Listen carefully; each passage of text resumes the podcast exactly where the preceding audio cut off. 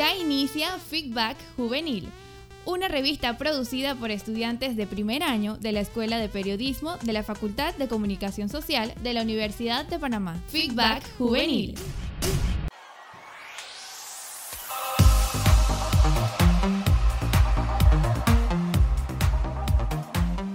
¿Qué tal amigos? ¿Cómo están? Bienvenidos a otra emisión más de Feedback Juvenil. Mi nombre es Roger Herrera junto a mi compañero Eduardo Miranda. Hoy tenemos un segmento nuevo llamado Feedback Deportivo. Los dejo con Eduardo Miranda. Ya inicia Feedback Deportivo.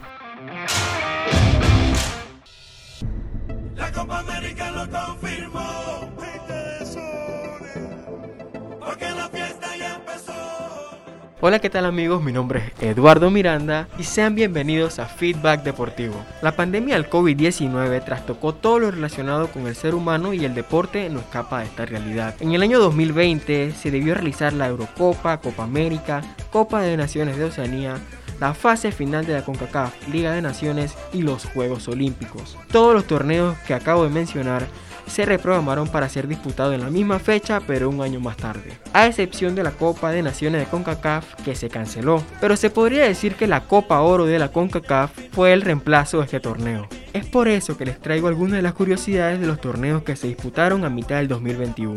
El torneo que inició la temporada deportiva fue la fase final de la Liga de Naciones de la CONCACAF, en donde Honduras, Costa Rica, Estados Unidos y México disputaron el Final Four, nombre con el cual se le conoció a la fase final, donde se enfrentaba a las semifinales, tercer y cuarto lugar y la gran final. Estos cuatro partidos se disputaron en la ciudad de Denver, específicamente en el estadio en Power Field de los Denver Broncos de la NFL.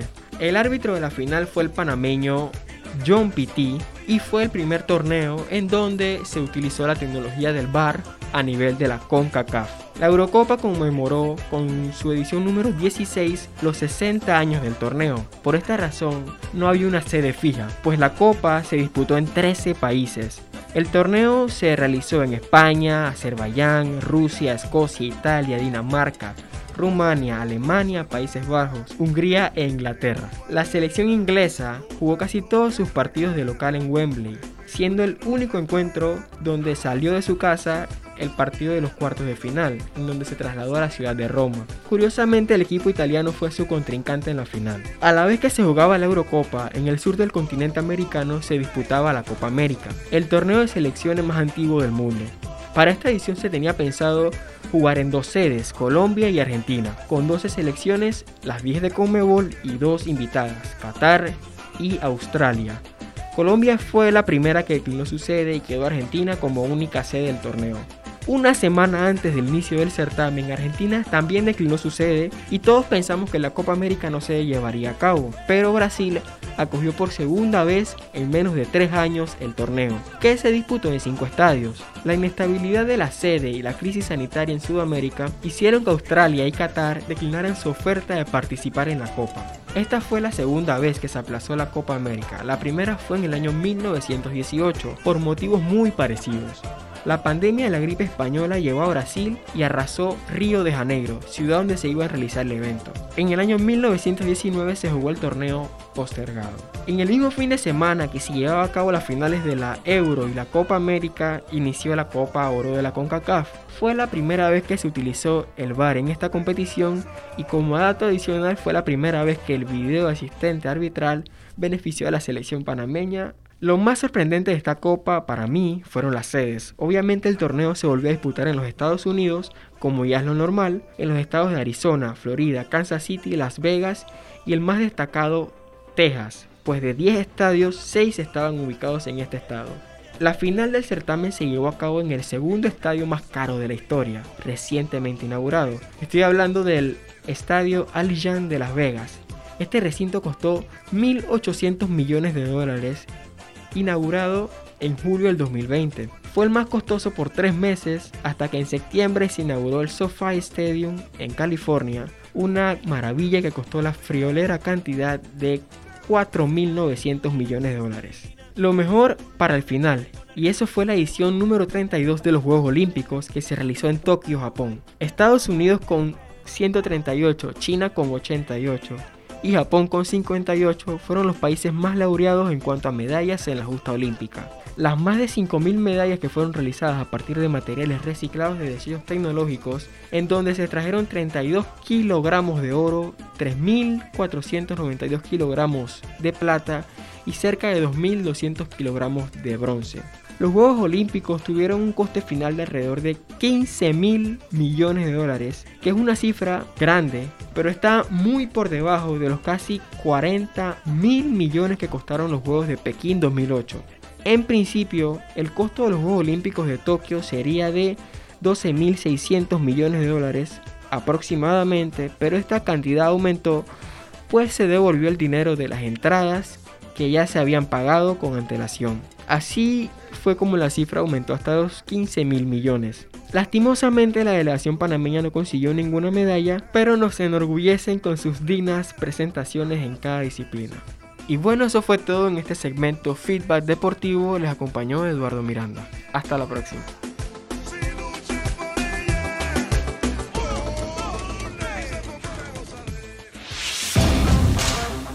Esto fue Feedback Deportivo. Presentamos tu opinión a la luz.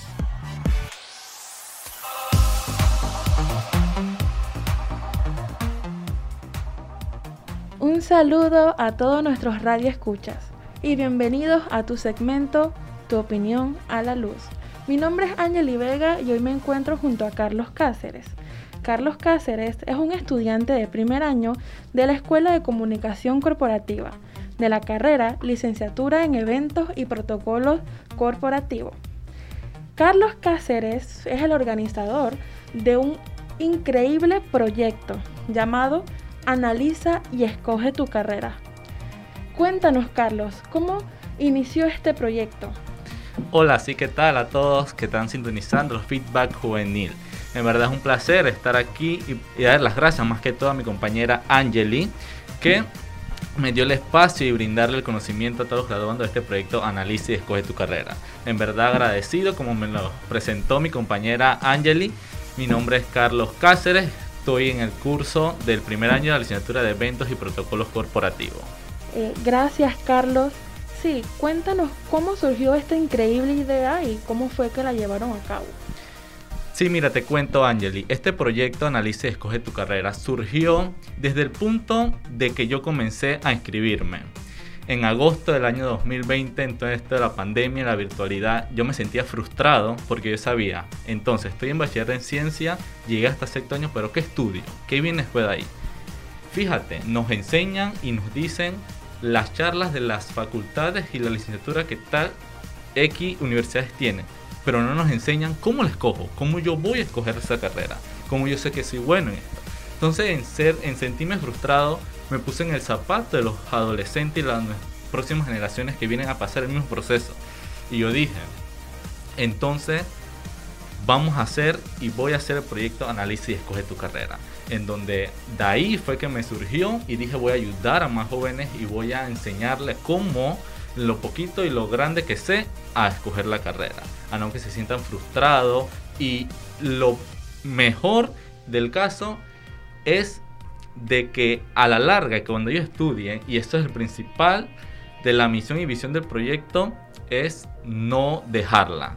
Porque te cuento que Panamá ocupa el quinto lugar de la desintegración de los estudiantes de universidades a nivel de América Latina en un censo que eso fue en 2018 a nivel global mundial, se llamaba la encuesta. Entonces, es decir, que nos enseña a elegir, a escoger las carreras y las licenciaturas que tienen las facultades, más no como yo sé que soy bueno.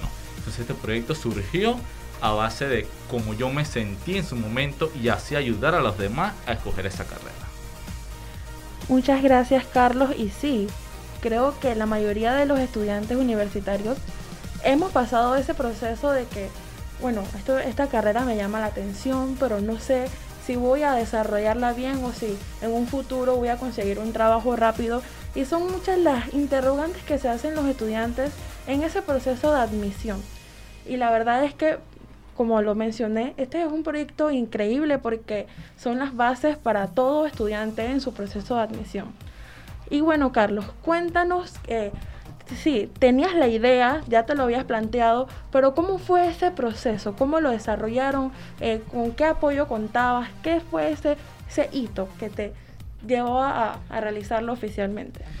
Sí, mira, el apoyo incondicional y cómo comencé fue mis ganas de que otro aprendieran y que no pasaran que tú le preguntas, ¿qué estás estudiando? No, estoy estudiando tal licenciatura, pero me salí anteriormente y estoy estudiando la tercera. Ese fue mi ímpetu de hacer la carrera o hacer el proyecto, perdón, en ese momento. ¿Cómo, se, cómo surgió? ¿Cómo se elaboró el proyecto en sí?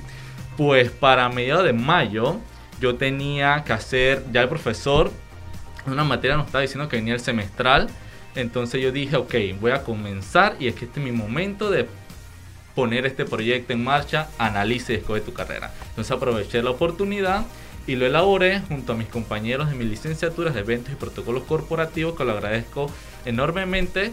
Y entonces de ahí fue que se surgió y se elaboró. Desde mayo a comenzando junio, comenzó los comités, hice la organización, las estrategias y los objetivos a lograr sobre el proyecto. Entonces de ahí fue que se elaboró e inició eh, el camino pues de este grandioso proyecto como me lo mencionaste.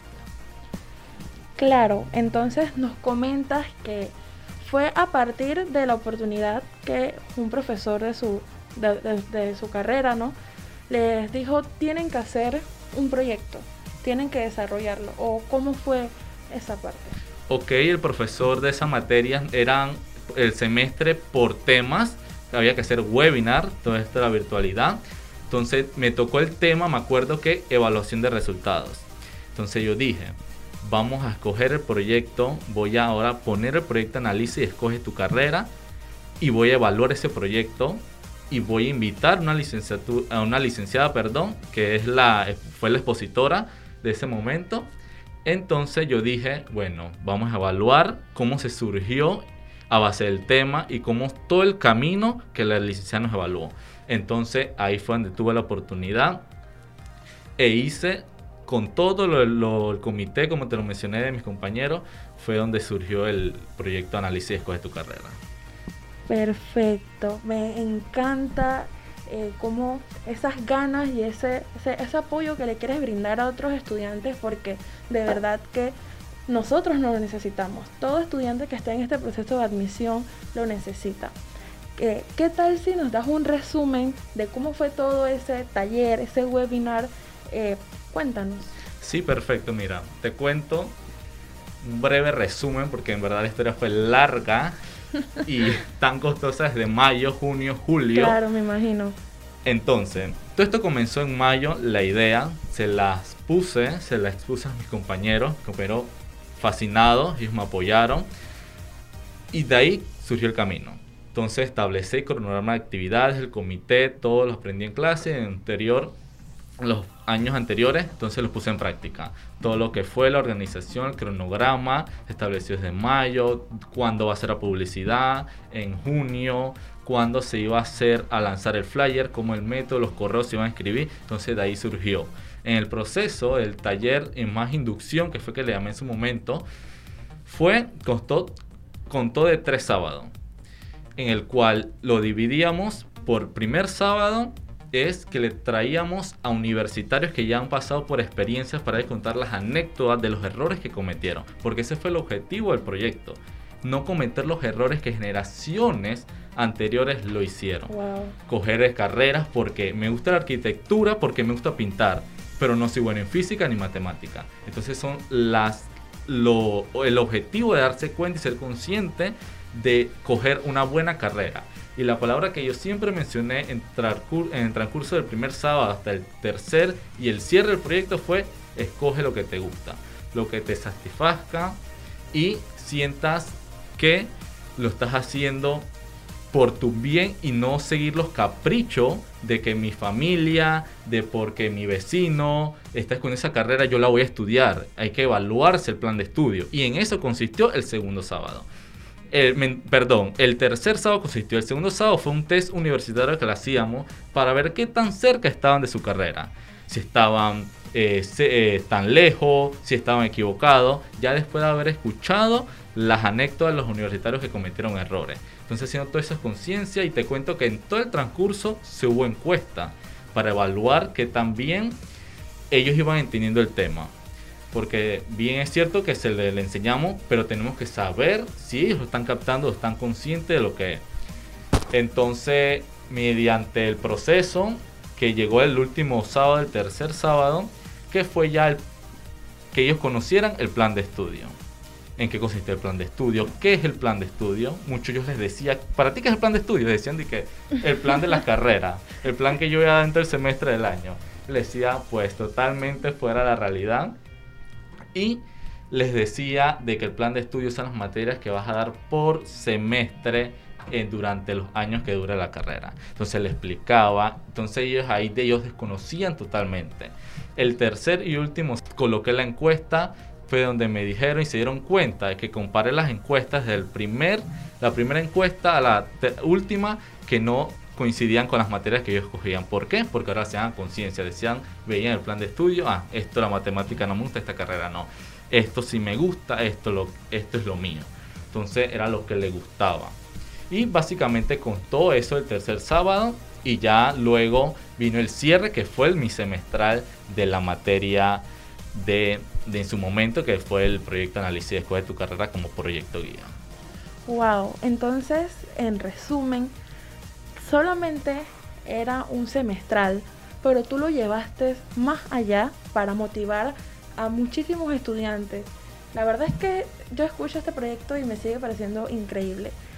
Aproximadamente, ¿cuántos estudiantes participaron? Eh, ¿De dónde provenían? O sea, ¿cómo fue ese proceso con los estudiantes? ¿Cómo lo contactaron? ¿Lo animaron? Cuéntanos. Sí, mira, y por cierto, uno de los objetivos específicos e importantes del proyecto era incentivar, incentivar al universitario a seguir los estudios más allá que no conformarse con el título de sexto año. Progresar y ser futuros universitarios, así como una visión y misión hacia el país. Las matrículas e inscripción pues del proyecto estuvo elevado a más de 50 estudiantes. A nivel nacional, un límite de 80 que me llegaban en el correo. Posterior a eso se hizo en las plataformas de WhatsApp. Y me escribían con mi otra mano derecha, por decirlo así, donde le escribían para inscribirse, pero más de 80 estudiantes fuimos que recibimos y eso nos alegró, siendo el primer año y en esta modalidad virtual de todas las escuelas a nivel nacional fue que recibimos los estudiantes graduando y siendo así la importancia pregraduando, porque ya tú estando en quinto año, tú también tienes que saber como joven gra- pregraduando a ponerse meta a corto y medio y largo plazo lo que tú vas a estudiar en un futuro. Nos comentabas que este fue el primer año que se realizó. ¿Tienen planeado, pensado realizarlo más años? Sí, por supuesto, estoy muy emocionado y este proyecto lo tengo ya apenas que terminó el cierre, que le entregué los certificados, el agradecimiento y todo en el último, eh, como el cierre del proyecto que fue el webinar, como te lo mencioné, dije ya tengo las metas y tengo ya el objetivo planteado para el próximo año. Quiero que este- el próximo año, primero Dios, sea totalmente presencial. Tengo las estrategias como para llegar a más jóvenes y sean conscientes y ya no hacerlo desde quinto y sexto año, porque no es tercer año, para que yo tenga conciencia también al escoger el bachiller, porque te cuento algo muy Sí, eso es muy importante. Cuando yo estaba en tercer año me decían, estoy bachiller en ciencia porque en sexto año vas a tener más oportunidades de trabajar y conseguir carrera. Cuando en la actualidad no tanto es eso, sino es lo que desde temprana edad, estando en premedia, es lo que tú vas a estudiar y tú vas a hacer lo que te guste. Te lo mencionaba anteriormente de que yo cuando estaba en tercer año, yo estudié bachiller en ciencia, más de lo que me dijeron fue porque quería estar sentado en una oficina vestido una bata blanca solamente atendiendo pacientes. Por ese simplemente capricho mío, por decirlo. Pero vas más allá que eso, por tu capricho. Pero me di cuenta cuando me enfrenté en el bachiller de ciencia que no me gustaba la química, la física, la Wow. matemática. Entonces me explico, es todo esto es lo que te gusta, es lo que tú sientes, no vas con una carrera y entonces esos son los errores que cometen y a la larga se salen y eso es lo que no se quiere y quiero evitar con este gran proyecto Análisis Escoge tu carrera y por supuesto que primero Dios, de la mano con él, que este proyecto se va a seguir haciendo los próximos años. Wow, definitivamente que este proyecto impactó a muchísimos jóvenes porque quizás antes de estar ahí en realidad no sabían qué querían, no sabían eh, qué querían estudiar o por qué estaban eligiendo esa carrera. Muchas veces nosotros como jóvenes permitimos que otras personas tomen esas decisiones por nosotros. Eh, yo estaba, cuando estaba en todo esto de estos procesos en adolescencia, yo estaba insegura. A mí desde pequeña me llamó la atención el periodismo. Pero mi familia siempre me decía, bueno, pero tú serías buena abogada. Ya estás, en, ya estás en humanidades, tú serías buena abogada. Y entonces estas palabras a la larga influyen en tu vida de una manera que te, te ponen indeciso. Te ponen indeciso, no sabes qué hacer. Y yo tuve que, o sea, plantearme, yo de verdad quiero ser abogada o yo quiero ser periodista. Y yo me puse a analizar, me puse a estudiar. De verdad que si ese proyecto hubiera estado en ese entonces, para mí hubiera sido más sencillo. Claro. Esto, me puse a investigar todo sobre qué se hace en realidad en derecho, porque las veces, a veces nosotros como jóvenes y adolescentes estamos tan acostumbrados a ver estas series de la televisión, como que, ay, qué bonito es todo, pero eso va más allá. Exacto. Y yo me puse a investigar y yo, wow, a mí de verdad me gusta estudiarme las leyes, me gusta leer, pero yo soy periodista, yo soy periodista, a mí me encanta esta carrera y yo no voy a tomar una mala decisión por, por lo que me están inculcando los demás. Entonces, eh, ¿qué le dirías tú, Carlos, a todos los estudiantes que están por matricularse, por ingresar a la universidad y sobre todo a los que deciden entrar en la Facultad de Comunicación Social? Sí, mira, el único consejo que yo le daría y como consejo específico y objetivo que ellos se propongan es si te gusta hacerlo, hazlo. Sientes esa motivación y que a la larga sientes satisfacción de tu propio trabajo, entonces hazlo y logra tu meta y tus objetivos y anhelos que tú te propongas a largo plazo o a un futuro. Y te cuento algo, cuando uno siempre está de chiquito, uno se pone a ver metas a lo grande, no conociendo el ámbito y viendo expectativa. Claro. Pero cuando se enfrenta a la realidad, entonces uno se estrella. Entonces por eso hay que analizar bien la carrera, estudiar y para todos aquellos que van a estudiar comunicación social, en verdad, analícense. Si eres penoso, si no te gusta hablar en público, si no te gusta, eres intelectual, no te gusta escribir, no te gusta socializar, entonces evalúate porque esos son todos esos factores que mencioné anteriormente son los que necesitan un comunicador social. Entonces de eso se trata, evaluarte profundamente y de todo eso que mencioné es de lo que se habló en el proyecto Analiza y escoge tu carrera. Y permito eh, aquí eh, mi compañera Ángel agradecerle a todo el equipo que, de trabajo, al comité organizador que me apoyaron en este primer año del proyecto Analiza y escoge tu carrera. Y de verdad el mensaje que yo le daría es que hágalo por su bien primero que todo y ponerse para tener más profesionales en el país y tener una misión y visión hacia un éxito. Ya de la deserción escolar y universitaria, dejarla atrás y que sea Panamá el primer lugar, pero en los estudiantes que ahora sí están escogiendo la mejor carrera, que ahora sí la terminan y saben el rumbo a donde van y no están cometiendo los errores que generaciones atrás lo hicieron y no se cambian a dos y tercera carrera. Así que el mensaje que le haría es ese. Sepan su norte y la, y, la orientación hacia dónde quieren ir. Muchas gracias Carlos, gracias por esta oportunidad que nos diste de Gracias estar aquí. Eh, créeme que desde, desde que yo vi que estabas promocionando en todas tus redes este proyecto, a mí me llamó mucho la atención y dije, wow, nosotros como feedback juvenil tenemos que incluir esto. Eh, recordando que ya, ya está por iniciar el proceso de admisión. Ya los jóvenes pueden estar pendientes en, nuestras, en las páginas de Instagram de la Universidad de Panamá. Ahí están todas las fechas, están los calendarios y están a tiempo. Nunca es tarde. Si ya, te, ya pasó un año y no has entrado a la universidad, ya tienes una familia, tienes hijos, nunca es tarde para iniciar a estudiar. Me estabas comentando que en el proyecto había una mujer que ya iba por su tercera carrera y ya estaba adulta. Y, sea, nunca es tarde para iniciar. Estudien, la verdad es que es un hermoso proceso al estar en la universidad. A veces no solo por lo que uno aprende, sino las personas con las que uno conecta, personas que van por el mismo camino que tú, a personas que le gusta lo mismo que tú estás estudiando. Y entonces yo quiero exhortar a todos los jóvenes que se matriculen en la universidad, no, no se sientan incapaces de hacerlo, porque la verdad es que esta oportunidad es para todos, siempre y cuando sepas escoger bien lo que te gusta. Sí, exacto, de eso se trata. Así es, entonces siempre escogiendo lo que nos hace feliz, lo que nos va a mantener en una vida plena, porque muchas veces ponemos por delante eh, cuánto voy a ganar, eh, mi familia hace esto, entonces tengo que entrar por esa misma área, pero vives infeliz y terminas, eh, no se te hace muy fácil.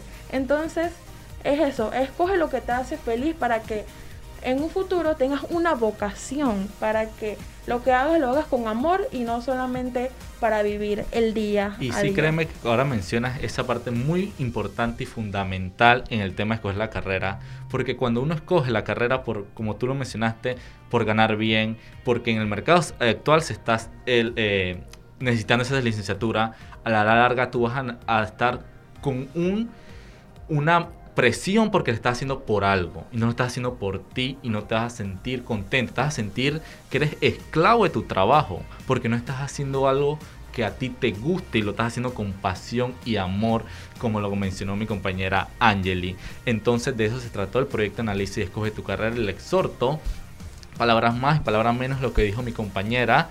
Entonces es evaluarte y te exhorto a ti joven que me estás escuchando a escoger bien tu carrera.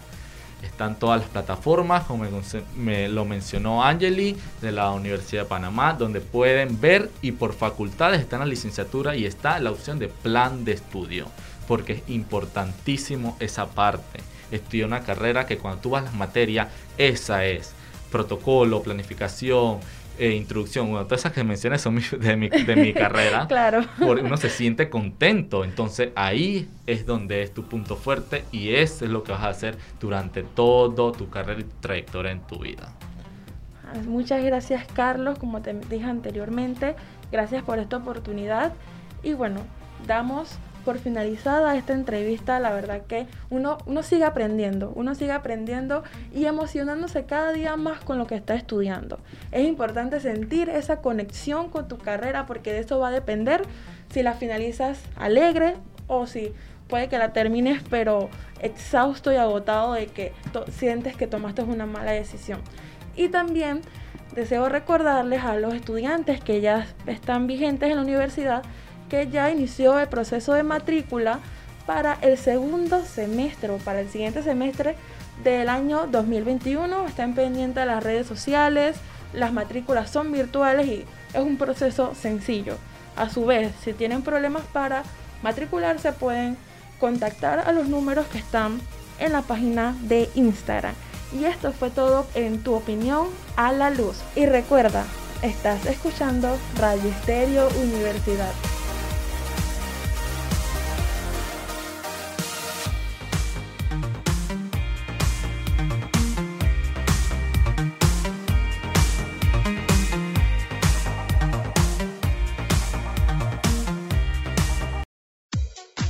Presentamos aquí, allá y en todas partes.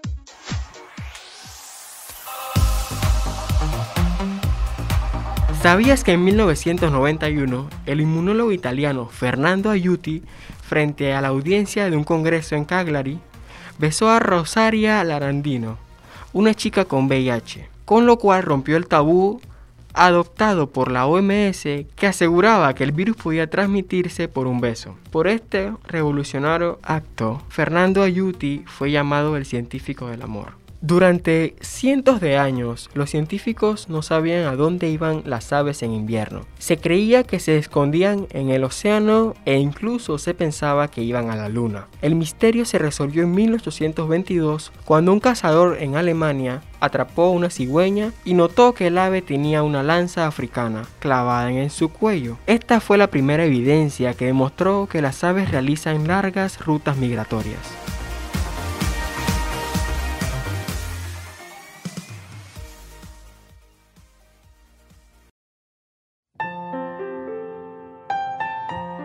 Feedback Juvenil presenta Misterios del Alma.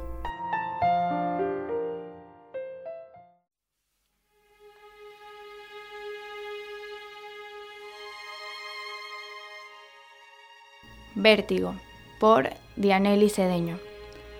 Vértigo es la palabra indicada para cuando ves algo que tus ojos no querían ver y el corazón late a mil sin siquiera poder cantar cada latir. El mismo vértigo que un desamor te hace sentir, quizás el mismo vértigo que un bello amor te hace vivir. Vértigo al cual tus besos le dieron alas mismas que por amor fueron cortadas. Vértigo siento al buscarte y no encontrarte. Vértigo siento cada vez que miras mis ojos y vértigo siento cada vez que te marchas sin volverme a mirar. Me da vértigo pensar que ya no volverás.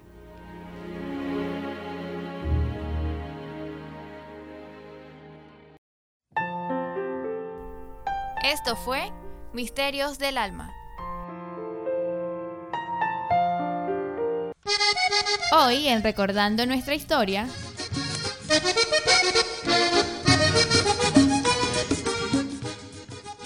¿Sabía usted que fueron los españoles los primeros en proyectarse un canal en Panamá? Así es. Una vez se determinó que el estrecho marino no existía, se optó en otras alternativas como el Camino Real y de cruces. El Camino Real fue la ruta inicial creada entre el Pacífico y el Atlántico. Iba desde Panamá a nombre de Dios, pero en la estación lluviosa no se podía transitar, por lo que se buscó una nueva ruta para la comunicación entre los lugares. En 1536, el Ayuntamiento de Panamá construyó un depósito en Cruces. Estaba ubicado a orillas del río Chagres. Debido a las condiciones pésimas en que se hallaba el Camino Real, en 1569, el virrey de Perú, Francisco de Toledo, mandó a construir un camino que pasara por Cruces, al cual se le llamó Camino de Cruces. Este reemplazaría el anterior.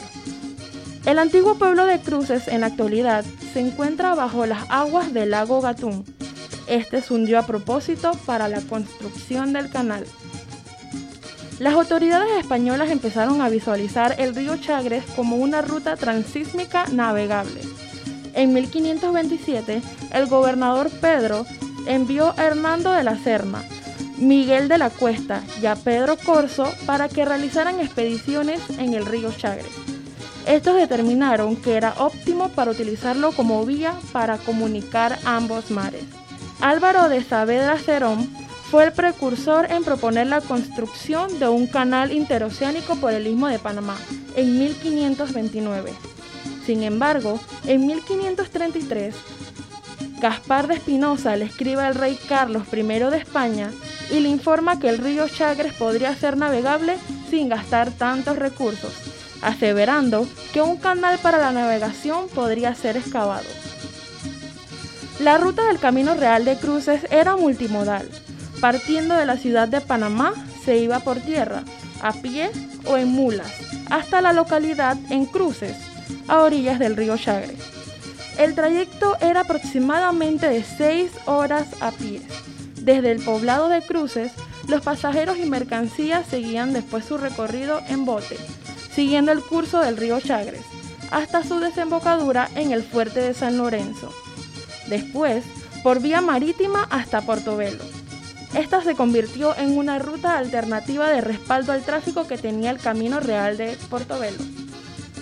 Con los constantes ataques de piratas y la posterior destrucción de Portobelo en 1739, el uso de los caminos transísmicos en Panamá entró en una fase de decadencia y con la construcción del ferrocarril en 1855, el camino real de cruces quedó semi abandonado.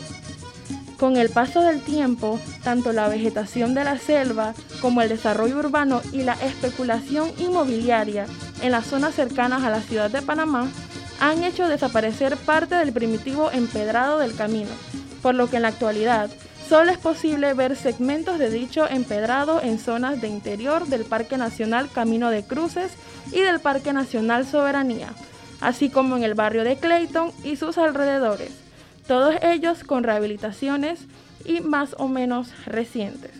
Hoy en día, el tramo de ruta terrestre entre Venta de Cruces y el casco antiguo de Panamá es una de las más relevantes rutas de senderismo en Panamá, que permite recorrer a través de un medio predominantemente selvático y a una escasa distancia de la capital, el mismo itinerario que durante siglos siguieron miles de caminantes.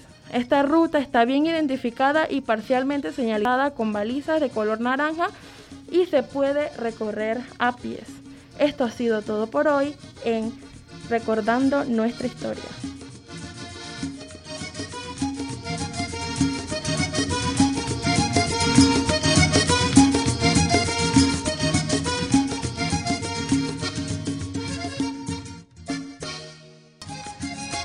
Esto fue Recordando nuestra historia.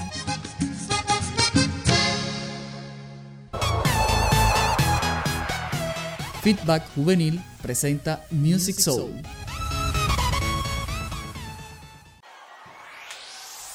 Y hoy en Music Soul tenemos la canción titulada Está permitido de Pablo Alborán.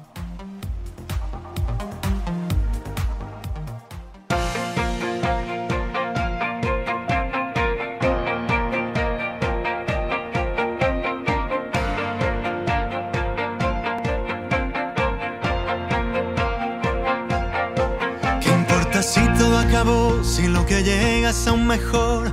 No vivas del recuerdo, amor. Nos queda mucho por vivir, hay tantas cosas que decir. Y quieras o no quieras hoy. Voy a brindar por lo que fui, por el presente y lo que queda por hacer. Aprenderé a decir que sí cuando siempre dije no. Está permitido equivocarnos. Y hoy me he levantado pensando en tus abrazos, buscando una sonrisa que me nuble los fracasos, que nadie nos reproche que no lo hemos intentado, que caiga ya la lluvia y deje el asfalto mojado. Hoy me he levantado cantándole a los vientos, que el mundo gira en torno a lo que decidamos todos y todos encontramos un motivo para ser. Al menos esta noche mejor que lo que fuimos ayer.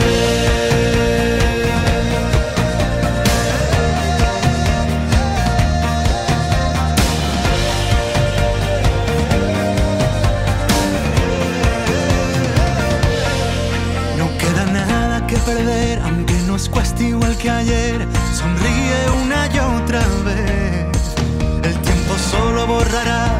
Pese de verdad, que nuestras ganas de vivir sean un volcán.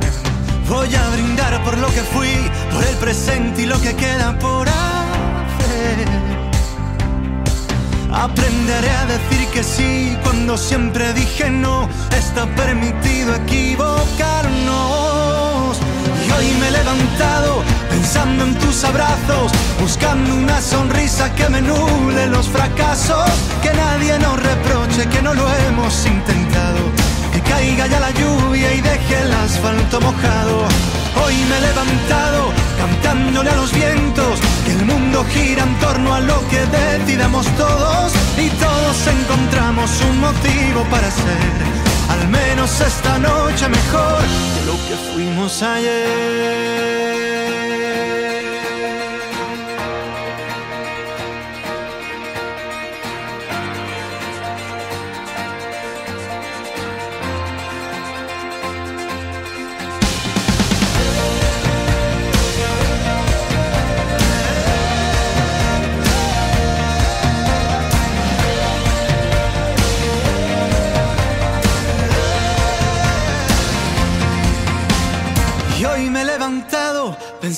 Tus abrazos, buscando una sonrisa que me nuble los fracasos, que nadie nos reproche que no lo hemos intentado, que caiga ya la lluvia y deje el asfalto mojado. Hoy me he levantado cantándole a los vientos que el mundo gira en torno a lo que decidamos todos y todos encontramos un motivo para ser al menos esta noche mejor que lo que fuimos ayer.